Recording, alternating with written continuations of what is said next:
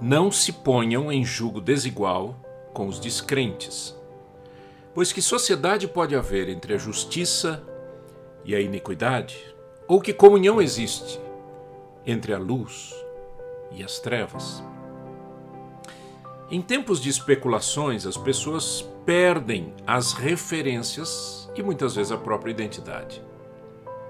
Veja bem, pensar e agir necessitam de valores fundamentais que vêm de Deus.